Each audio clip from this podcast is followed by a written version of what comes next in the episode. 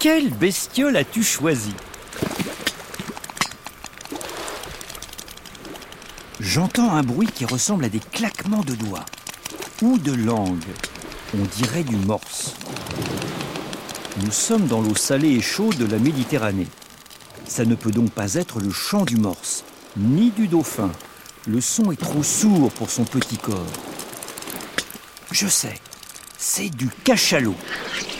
Vite, ma tenue de plongée. Me voilà à l'eau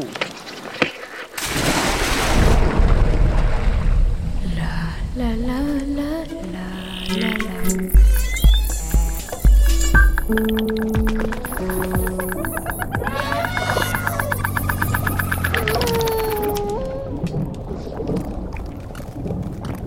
Je suis à quelques mètres sous la surface de l'eau.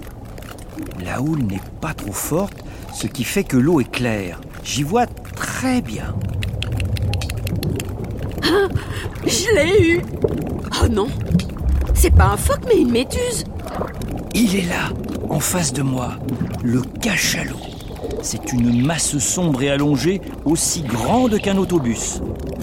Ce cachalot est soit une femelle, soit un jeune mâle, car il mesure moins de 12 mètres et ne dépasse pas les 15 tonnes.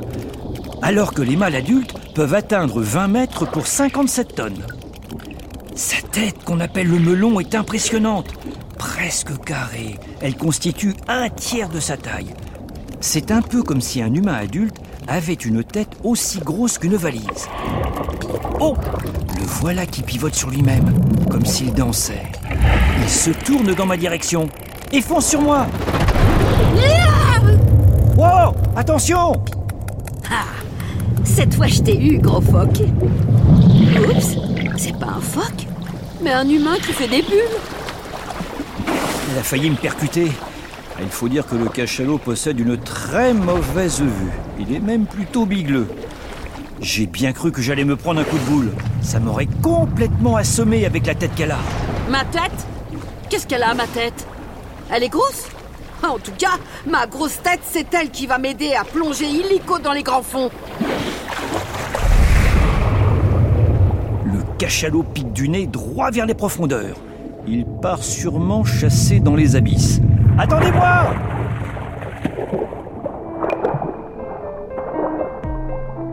C'est grâce à sa tête que le cachalot peut plonger très profondément. Elle contient deux gros sacs remplis d'une sorte d'huile, le spermacétie. Quand il plonge, de l'eau froide rentre dans sa tête. Le froid fige l'huile et la rend plus dense, ce qui l'aide à s'enfoncer dans l'eau sans effort. Ce cétacé peut rester en apnée une heure et demie, ce qui lui laisse le temps de plonger à plus de 2000 mètres sous l'eau. Mais ça l'oblige à remonter régulièrement à la surface pour reprendre sa respiration.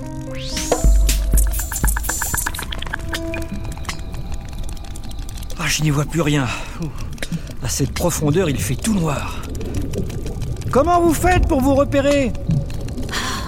Chut J'ai besoin de me concentrer pour entendre. Si je n'entends rien, je ne risque pas de voir grand-chose. Je ne suis pas encore trop expérimentée. Je ne suis qu'une ado.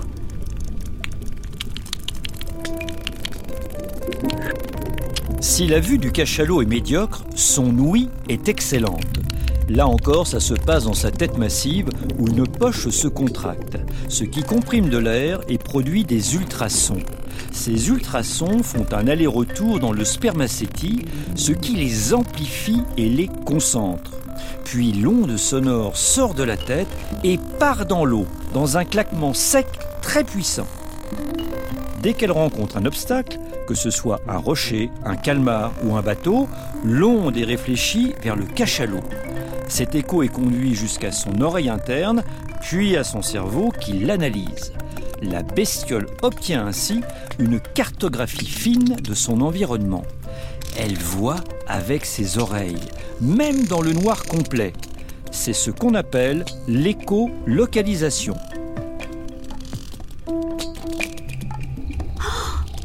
Un calmar géant En face de moi, près de la falaise sous-marine, au-dessus de l'épave de navire. Il nage vite. La jeune femelle cachalot fonce vers l'épave. voit plus. Il a dû contourner la falaise. Le voilà Elle se faufile au milieu des monts sous-marins et tombe sur l'énorme calmar qui s'enfuit comme une fusée.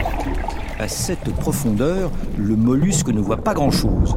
Il ne peut échapper au corps colossal qui lui tombe dessus comme une torpille. Le cachalot ouvre sa bouche immense, attrape le calmar et mord dans son corps mou.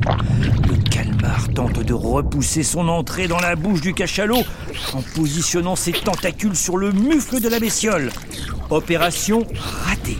Le cachalot avale le calmar tout rond.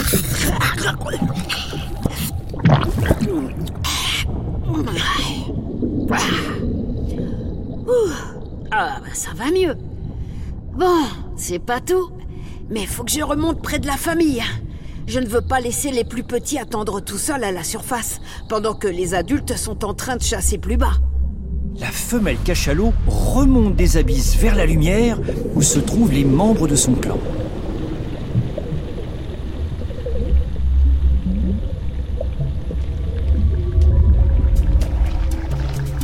Les grands cachalots vivent au sein de groupes familiaux qu'on appelle pods, un mot anglais qui veut dire aussi capsule.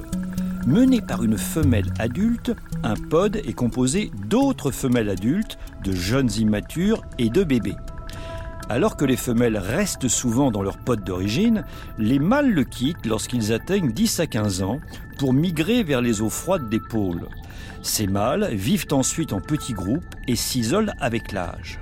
C'est seulement lorsqu'ils retournent dans les eaux chaudes et après avoir parcouru des milliers de kilomètres pour rencontrer des femelles que les cachalots se reproduisent. La femelle s'approche d'un groupe de six cachalots. Ils sont tous dressés à la verticale comme en lévitation, immobiles, posés à quelques mètres les uns des autres. Hé, debout la famille Qui veut un bout de calmar géant La voilà qui ouvre très grand la bouche et crache des morceaux de chair du calmar englués dans une sorte de mucus. Ça provoque un nuage de particules. Ça pique la gorge et les yeux. Oh non Les orques débarquent J'arrive, mon pod Cinq orques déboulent et s'en prennent au cachalot qui se réveille en panique. Je vais te leur donner un coup de melon qu'ils ne sont pas prêts d'oublier La femelle cachalot s'élance vers son groupe, faisant face aux orques. En quelques instants, les orques encerclent une mère et son bébé de quelques mois. Il est encore trop petit pour plonger, se cacher dans les abysses. Les orques leur tournent autour, les mordent et les éloignent du reste du groupe. La mère lance des clics désespérés et pousse son petit vers la surface pour respirer. Les autres cachalots arrivent pour l'aider. Tout en force, les grandes femelles fendent l'eau, suivies des jeunes. Ils se regroupent, rejoignent la mère et le petit. Oh non Une orque a attrapé et déchiré une partie de la nageoire du bébé. Les cachalots l'entourent. Ils sont désormais dix à frapper l'eau de leur caudale et à faire front. Face au nombre, les orques finissent par renoncer. Ah, c'est ça, ouais, de l'air Allez vous cacher? On a la tête dure, nous Tout en lenteur, souplesse et légèreté, les mastodontes entament une sorte de danse. Ils tournoient, se contorsionnent, se frôlent et se caressent. Ces contacts au corps à corps sont quotidiens chez les cachalots. Il semblerait que ce soit une manière pour eux de cultiver l'entraide et la solidarité au sein du groupe. Au sein d'un même pod, les cachalots se reconnaissent et communiquent en émettant des clics particuliers qui se répètent selon un rythme régulier et un intervalle précis. Une espèce de chant de ralliement qui sert de carte d'identité au groupe. Ah non Un bateau de pêche Fuyons Le cachalot s'enfuit rapidement à l'approche du bateau. Il craint encore les chasseurs. Au 19e et 20e siècle, les humains ont intensivement chassé le cachalot.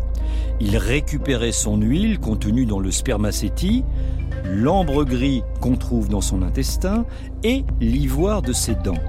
Avec ces matières, les humains fabriquaient des bougies, des onguents, des produits cosmétiques ou des parfums. Aujourd'hui, la chasse au cachalot est interdite mais d'autres activités humaines le menacent quand même. La pollution sonore notamment, due aux nombreux transports en bateau et au forage en eau profonde. Ouf Il ne faisait que passer. Ça n'était pas un bateau de pêche, mais certainement un navire de touristes. Et si ce boucan continue, on mettra les voiles. Bon, il est temps de rejoindre ma famille. Après toutes ces émotions, je vous laisse vous réconforter entre vous. Salut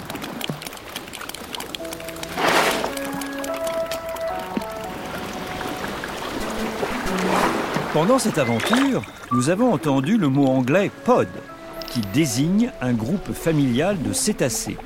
Mais que signifie-t-il vraiment en anglais? Copain émission de radio, capsule.